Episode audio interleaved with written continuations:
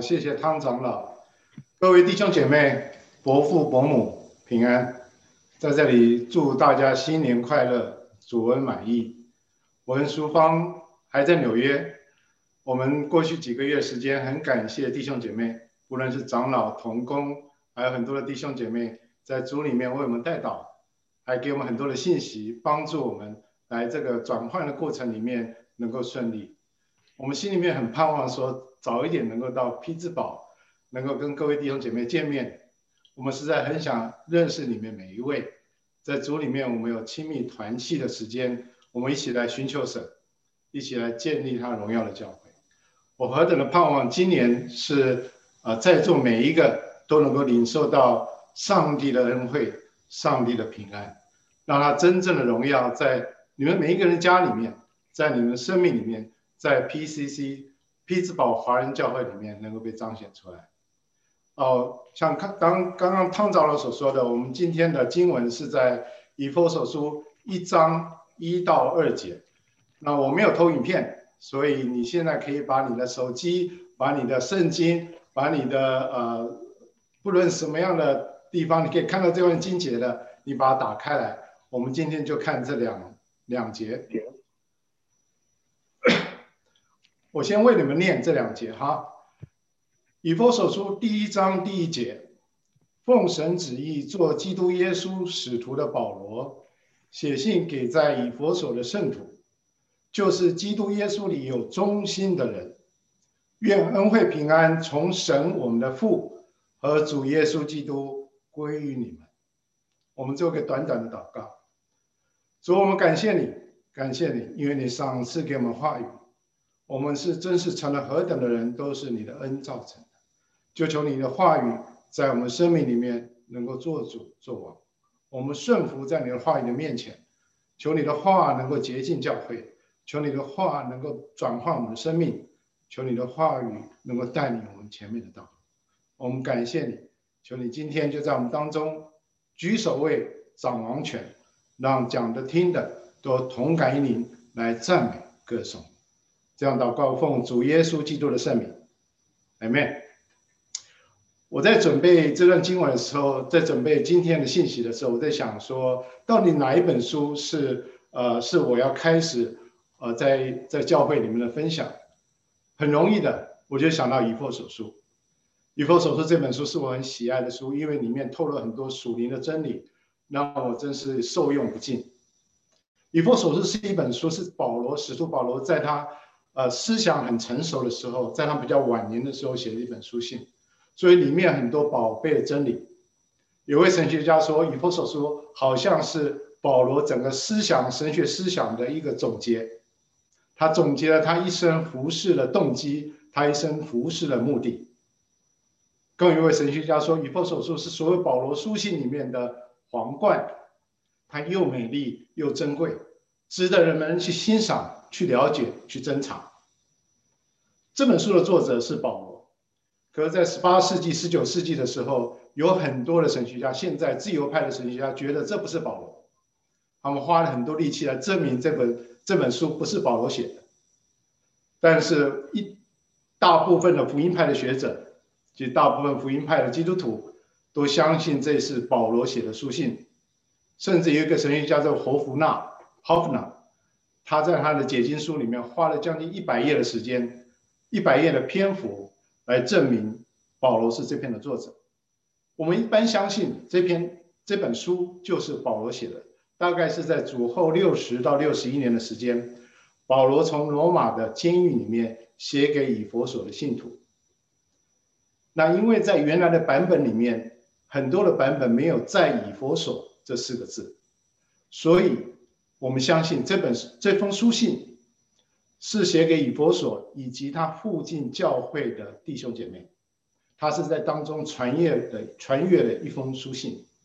在同时，保罗在监狱里面也写了三本书：歌罗西书、腓利比书和腓利门书。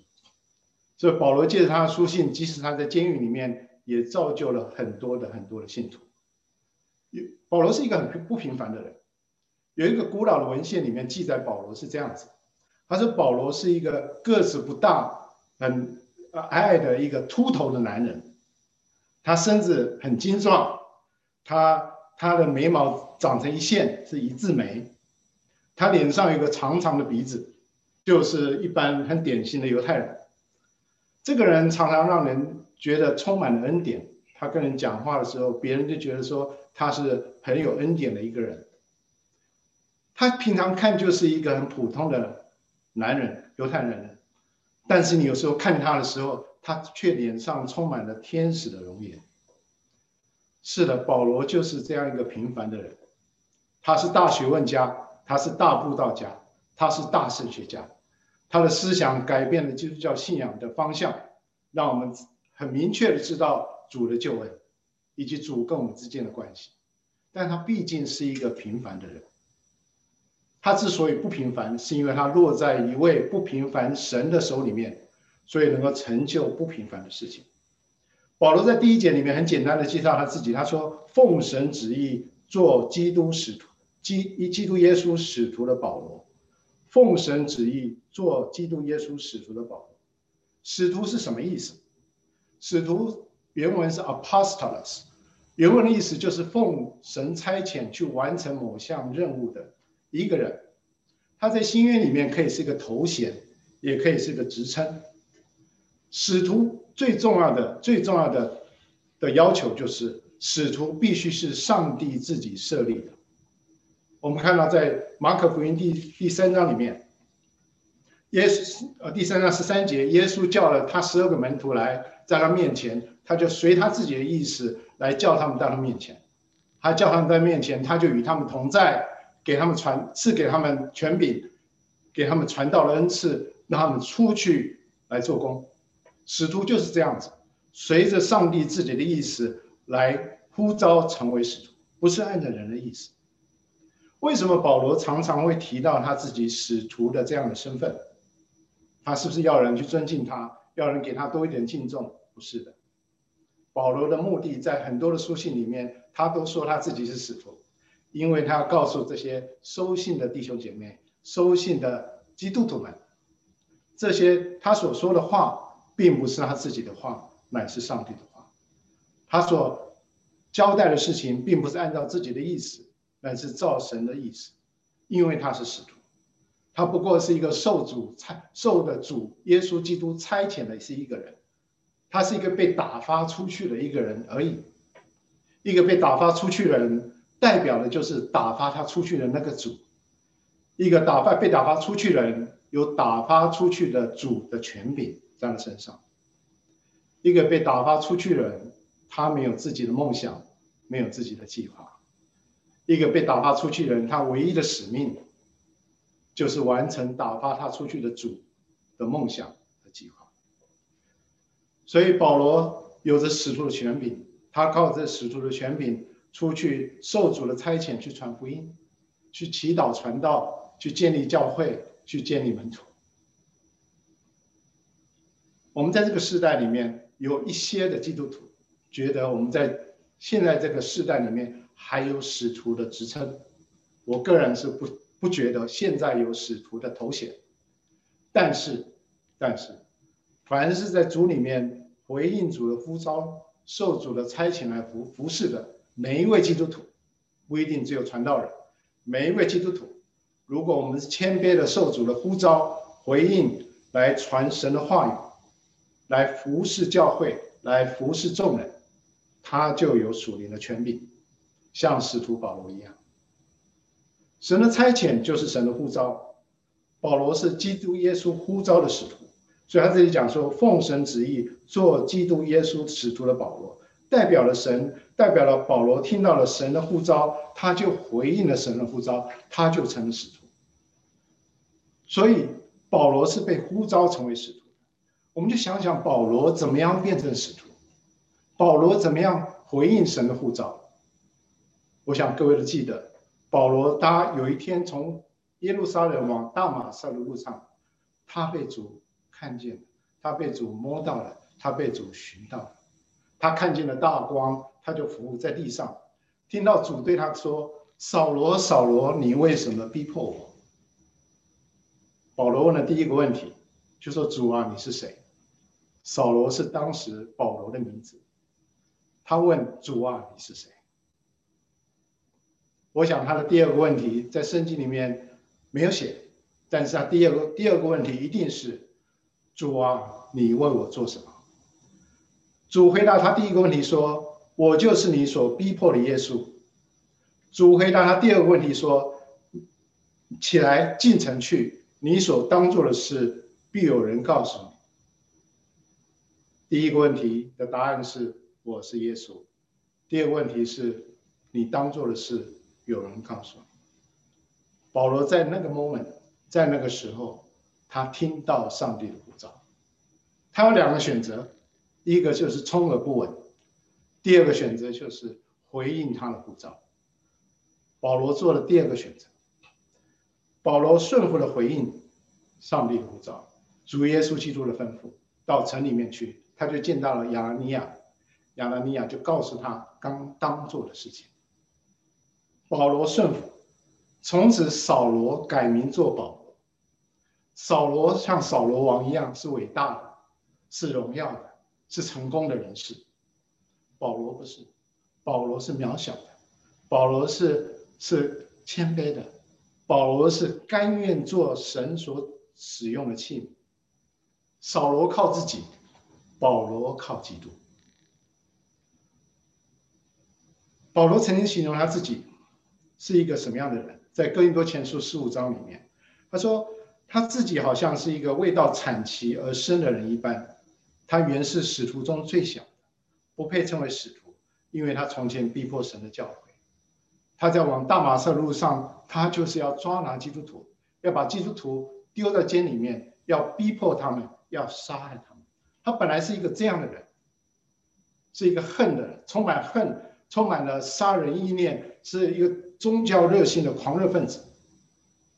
但是他被主改变的时候，他成为使徒。他说他自己是使徒中最小的，甚至他不配称为使徒，因为一切都是神的恩典。凭他，凭他的身份，凭他的作为，凭他里面充满的罪，他怎么能够成为使徒？怎么能够服侍神？所以保罗说，所有的一切都是上帝的恩典，真的，所有一切都是上帝的恩典。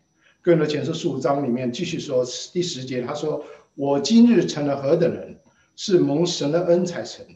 这原不是我，乃是神的恩与我同在。”是的，我们做任何的侍奉，原不是我，原不是我，我们不能做什么，弟兄姐妹，我们不能做什么，但是可以，我们不行的，上帝可以。上帝当他施恩了的时候，我们能够成就他所做的，只要我们愿意顺服。加拉太书十五章一章十五十七节，他说：“那把我从母腹分别出来，又施恩召我的神，既然乐意把他的儿子启示在我心里，叫我把他传在外邦人中，我就没有与属血气的商量，也没有上耶路撒冷去见那比我先做使徒的，唯独往阿拉伯去，又回到大马士革。”所以，我们呼召是上帝直接对我的呼召，弟兄姐妹，我们的呼召必须从神来。也许有些人觉得呼召是从牧师来的，是从长老来的，是从你的家小组长来的，甚至从你的配偶来的，是我从爸爸妈妈来的。不，呼召是从上帝来的。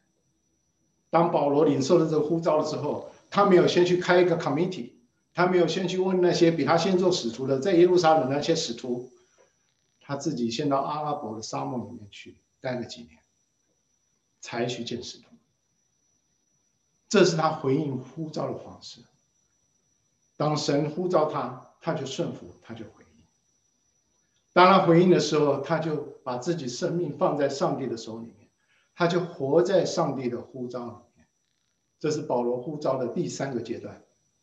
他活在上帝的呼召里面，从此他不改变，不改变当时他回应呼召的那个心情，那个、那个、那个志气、那个决定。在《使徒行传》第二十六章里面有一段他跟亚基帕王的对话。亚基帕王是当时在犹大做王的一个人。他说，他回忆，他跟亚基帕王说，他回忆当初耶稣基督派他做执事。做见证，将所看见的事情见证在万人当中。他说：“主耶稣基督差遣他自己，让世上人眼睛能够睁开，从黑暗中归向光明，从撒旦的权下归向神，好让人能够信耶稣基督，能够得蒙赦罪，所有成圣的人能够同得神的产业。”这是保罗的使命，这是保罗的呼召。他回忆当初主耶稣基督的呼召就是这样的内容。他跟亚基帕王说：“亚基帕王啊，我故此没有违背那从天上来的意象。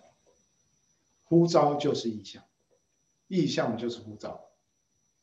当我们见到意象的时候，就是上帝向我们的呼召，我们要回应这样的意象。”保罗回应这样的意象，而且他一生活在神的意象、活在神的呼召里面，都不改变。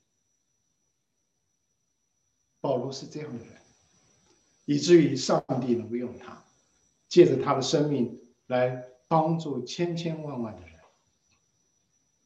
我们要问的问题是：你跟我的护照是什么？在我们生命里面，主有什么样的心意，来荣耀他的名？神的旨意在我们生命里面很明确的，每一个人在每一个人生命里面，不论现在你在什么样的光景，不论你是做什么样的行业，上帝在我们生命里面一个最大的旨意就是荣耀他自己。我们生命被创造出来，被救赎出来，能够成为现在这样一个人，最大最大的目的，最大最大神的心意，就是要荣耀神。因为神的创作，神在基督耶稣里面新的创作，是一个杰作，都是一个杰作，masterpiece。而且这些杰作是用他用来使用的，因为他是创造的主，所以我们要做的，我们人生就是把自己献给上帝，献交在主的手里面，不要交在别人的手里面，弟兄姐妹，千万不要把我们生命。交在别的手里面，我们在主里面奉神的旨意，我们认定他，他就是要带领我们，他就是我要使用我们的主。这个旨意是不会改变的，每一个人都命定要来荣耀他，但是每一个人呼召可能不一样。我们这一生里面有很多不同的经验，我在北美觉得非常的幸运，我在北美的在教会里面碰到。从世界各地来的人，有中国来的，中国各地方的省份的人，有从东南亚来的，有从美洲来的，在我以前的教会里面，还有印度人，还有还有呃还有 Latinos，讲西班牙话的，各地各方的人，我就看到神创作的奇妙，他创造的奇妙，他让每一个人不同人有不同的经验。但是有一件事情，我们肯定的，我们所所有的经验都没有一件事情是偶然的。无论我们生长的原生的家庭，我们所在的我们所有的教育的教育的背景，我们所生长的国家，我们是什么样的人，我们是有什么样的父母，有什么样的子女，我们有什么同事，这诸般的经验在我们人生里面堆积起来，这些。都是神安排，神安排是因为神在我们每一个人身上都有一个特别的计划，要让他在我们生命里面所积累的经验、积累的才干、积累的智慧，能够回应神的呼召。我们要问的问题是：我们的呼召是什么？这是我们要寻求的，这是我们要一生来寻求，而且顺服来回应的。我们认定他，当我们回应他呼召的时候，就是遵循他旨意的时候。在马太福音十二章里面说：“凡遵行我天父旨意的人，就是我的弟兄姐妹和母亲。”活在神的旨意里面，遵行神的旨意里面，活在神的呼召里面，顺服他的话语，顺服他带领，我们就满足了神的心意。当我们满足神的心意的时候，我们跟主的关系就越来越亲近，我们人生就变得很满足。因为主耶稣基督说，我们就是他的家人。我不知道你现在人生里面觉得空虚，还是觉得满足？有一个秘诀，有一个秘诀，就是知道上帝怎么样在你生命里面来完成他的旨意。你的上帝在你生命里面的呼召是什么？你回应他的呼召，上帝要赐给你真正的满足。我记得冠仁弟兄上礼拜提到罗马书十二章第二节，他说神的旨意是善良、纯全、可喜悦的旨意。是的，我们为什么敢去回应上帝的呼召？敢去让上帝的旨意完全的实现在我们生命里面？为什么我们敢？因为我们相信他是他的旨意是善良、纯全、可旨意的，他的旨意是美好的，他的旨意是圣洁的，他的旨意是是对我们生命里面是有好处的。当我们在荣耀他的时候，我们自己的生命也得到了荣耀。我们巴不得今年。有人说 resolution，new new year resolution，这可以变成我们今年的 resolution，new resolution。那我们立定心意，知道上帝要在个人，我个人身上，以及在家里面，以及在我职场，以及在教会教会里面，他有什么样的呼召？每一个人都到神的面前来寻求，在。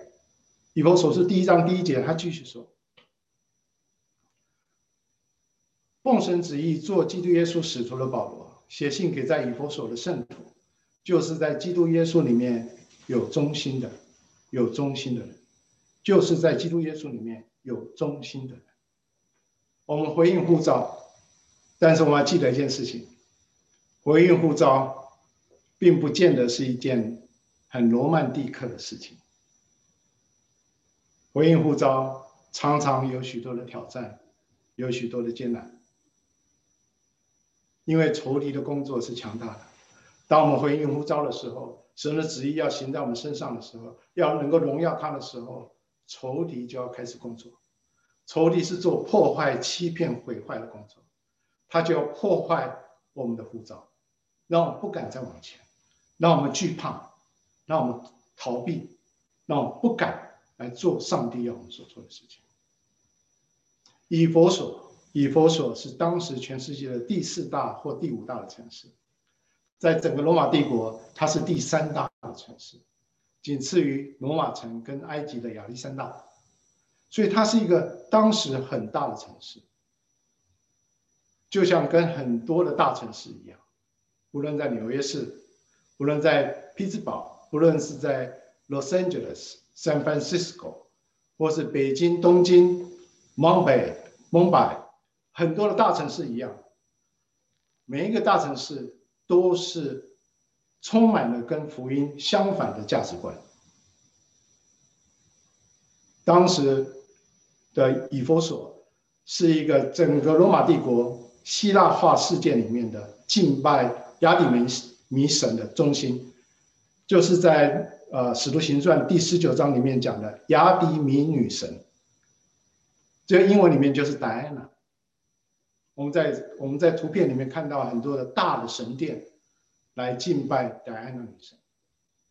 他们敬拜的女神是用妙计的方式来敬拜女神，是一个充满了罪恶的一种敬拜，是一个偶像的崇拜。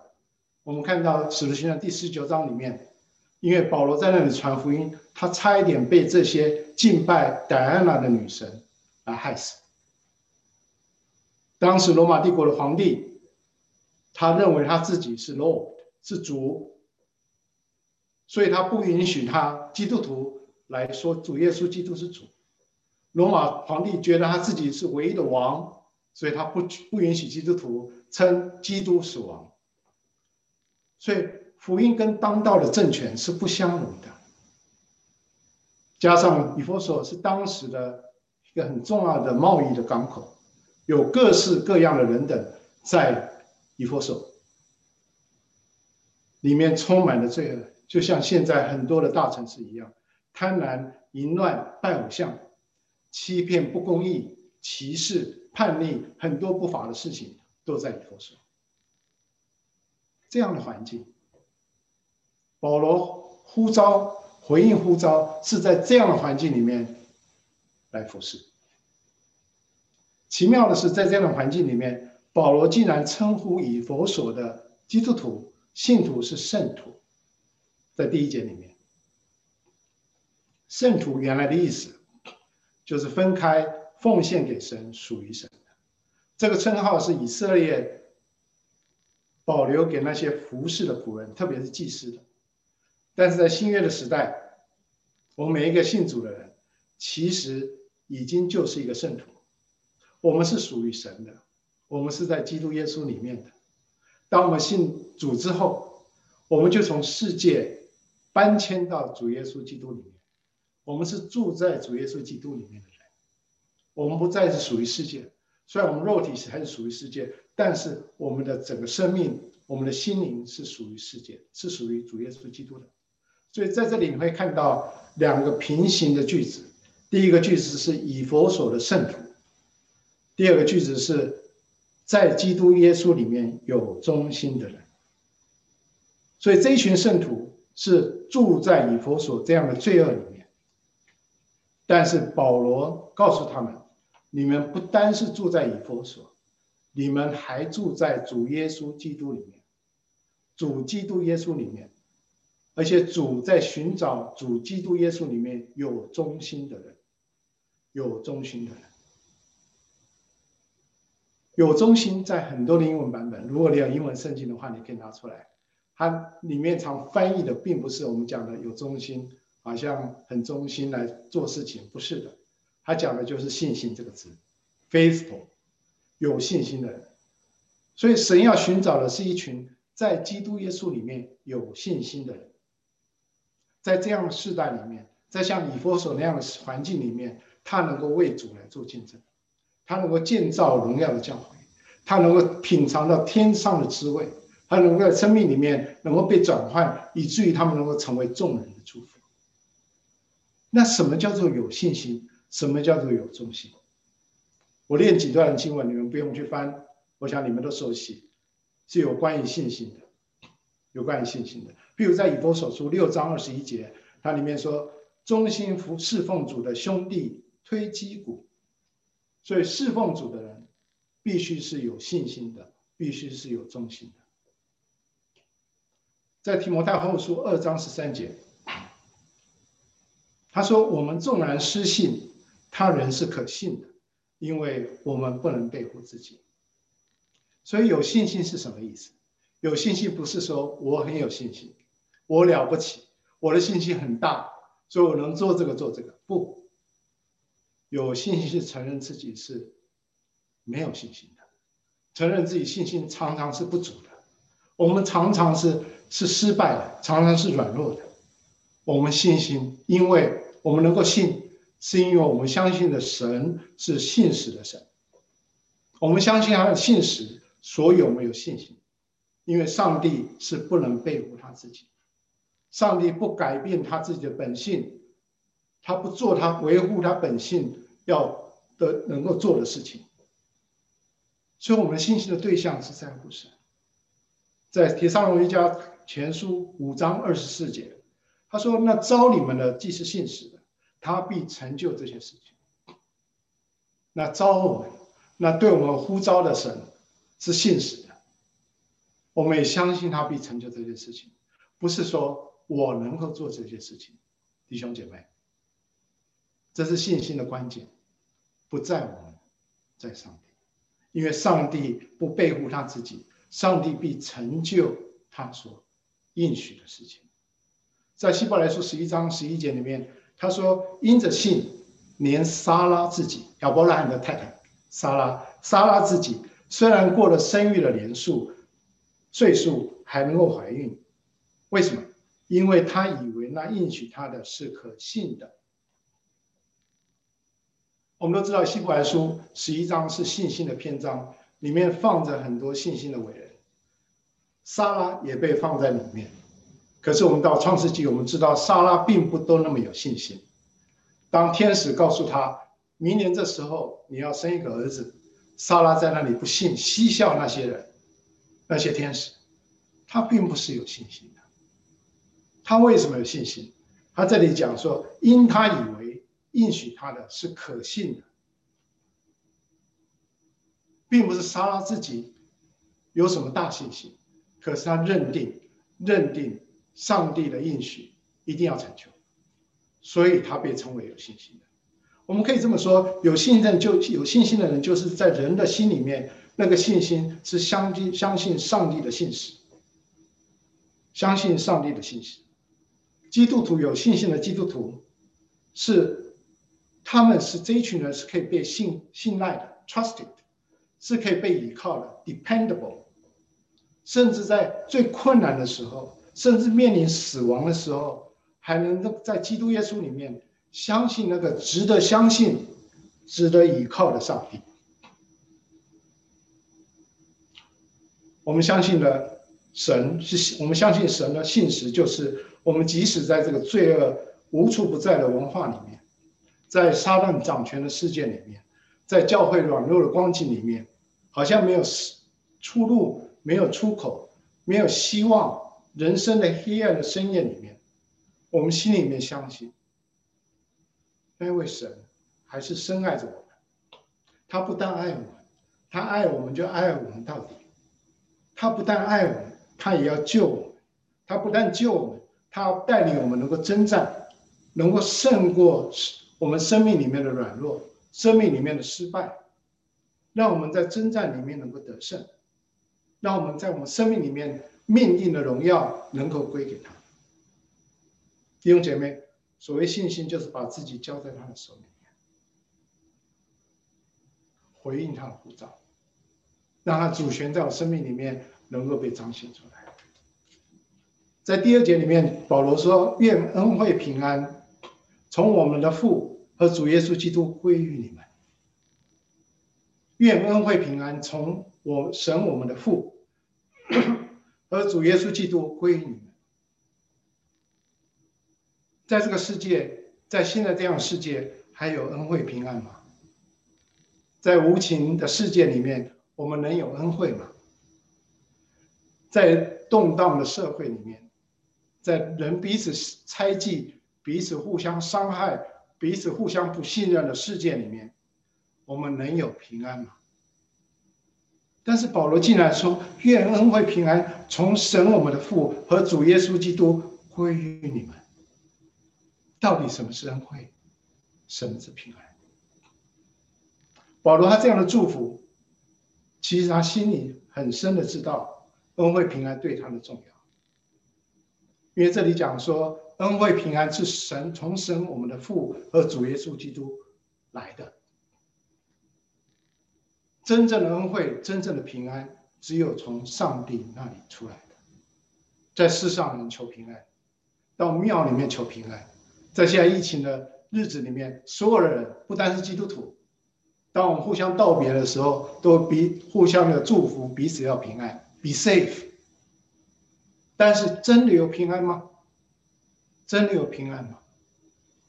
我们在主耶稣基督里面看到，没有上帝就没有平安，没有上帝的恩惠就没有平安。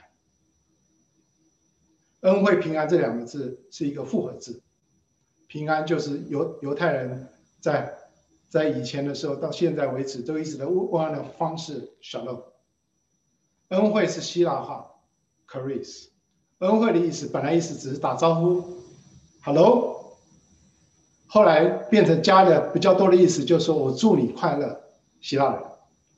当耶当当在在啊、呃、主耶稣那个时候，当那些信徒那些基督徒。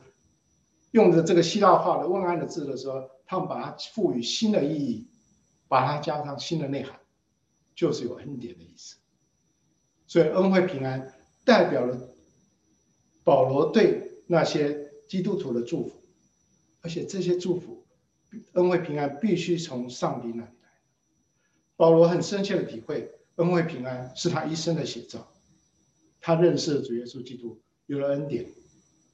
这个恩典是不能拒绝的恩典，他改变了保罗的一生。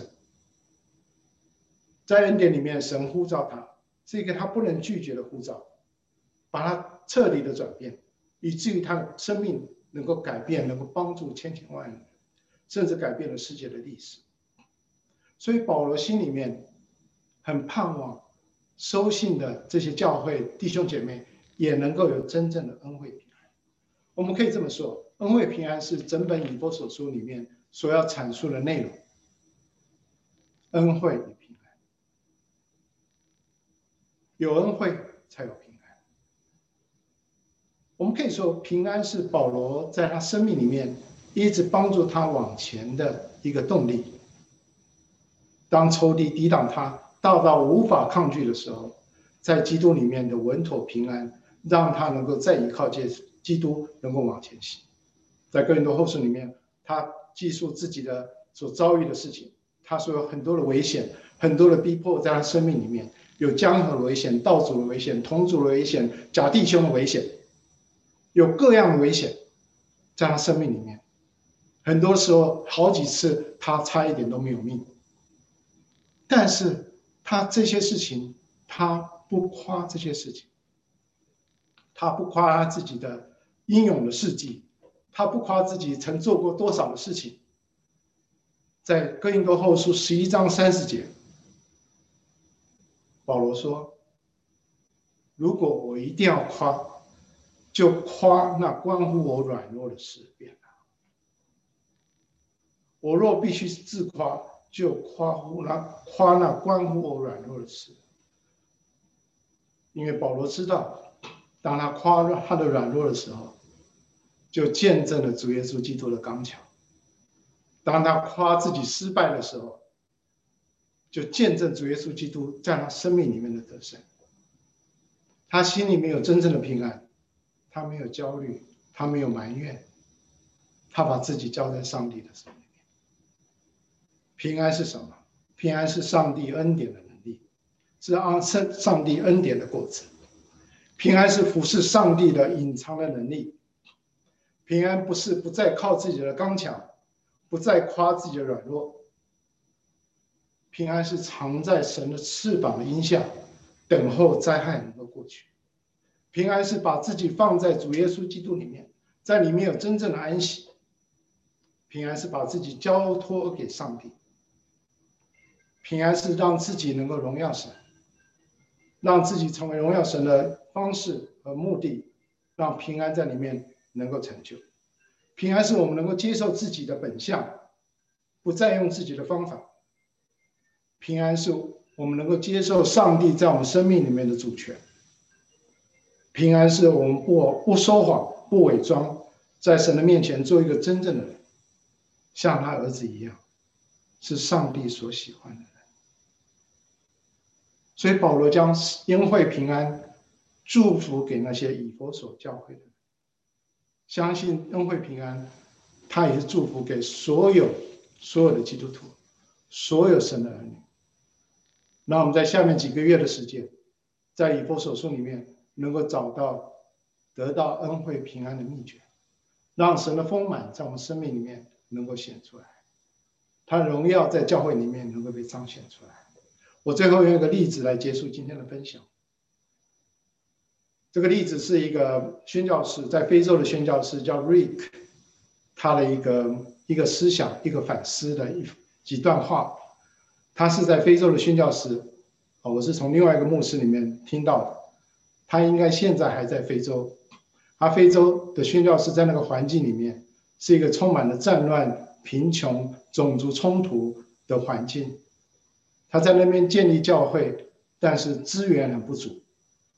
那你的弟兄姐妹对圣经的理解非常少，他们需要翻译圣经，才那里的地那里的基督徒才能够看圣经。那里的资源不够，老师也不够，医疗资源不够。他就反思他最近他跟当地同工的一一段的啊、呃、遭遇，当地他们在翻译圣经，当地的童工翻译圣经非常的慢，他心里面就很焦急。他就跟那童工起了冲突，他就说：“你为什么这么慢？你是不是很懒惰？等等等等。”后来他想到这件事情，他心里面非常难过，他就把一些他自己的想法写下来。他说：“ 除非我在传道的工作中以耶稣为我生命的重心，否则我无法无法爱人，并将荣耀归给上帝。只有当我意识到自己的自我价值取决于救主对我的爱的时候，而不是由于我工作多伟大的时候，我才能够不被捆捆绑，很自由的完成上帝的使命。”瑞克他自己承认，他当他做很多事情碰到挫折的时候，他也想用他自己的方法来解决。有时候他的努力是有效的，但是他知道他所有的事工，他所有的服事，包括他自己的家里，他一个人的关系，如果没有神的插手，一切的方法都是暂时的，都是表面的。他在信里面这么说：除非这些活动服事是与是与基督联合来一起完成的，这些都没有永恒的价值，都只是表面的，甚至有时候我们自以为好的事情，反而会造成更多的伤害。瑞克知道，只有通过拥抱神的话语，顺服他的旨意，相信他的应许，忠心的服侍来当神的时候，主的恩惠平安。才会临到他与他的团队，他所做的事情才是有荣耀，才是有价值的。瑞克在神的面前反省，上帝的话语将他心里面的障碍拿走。他周围的环境没有变，仇敌的威胁没有变，但是他的改变影响他的团队，所以他跟的团队从此就不再害怕。他们能够一起合一的完成上帝交付给他们的使命，这个不就是我们要回应呼召的目的吗？弟兄姐妹，二零二一年新年已经开始，上帝正向你跟我来发出呼召。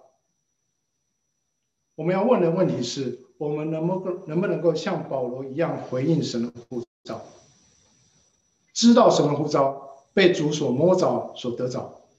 当我们领受了神的呼召，我们顺服的回应神的呼召，并且持续的活在神的呼召里面。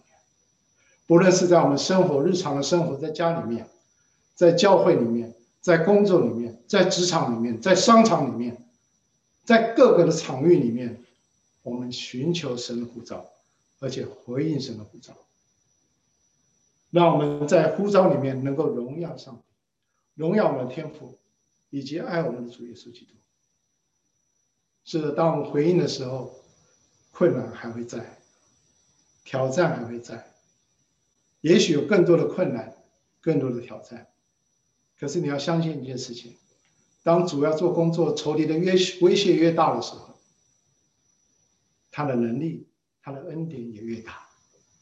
当我们领受他的恩典，抓住他的应许，做一个忠心的人，他的平安就要临到我们当中，他的荣耀就要彰显在我们当中，他的得胜在我们当中能够被显出来，因为他是得胜的主。让我们祷告，主，我们感谢你，你给我们这段的话语，是你在工作，是你在改变我们，我们实在算不得什么。孩子和所有的弟兄姐妹就匍匐在你面前，求你就是将你自己的心意向我们表明，我们就立定我们的心意，我们要荣耀。我们立定我们心意，当我们知道我们呼召是什么时候，我们在呼召上面我们顺服，我们活在呼召里面，我们就盼望你的恩典在我们生命里面，在教会里面能够被表明出来。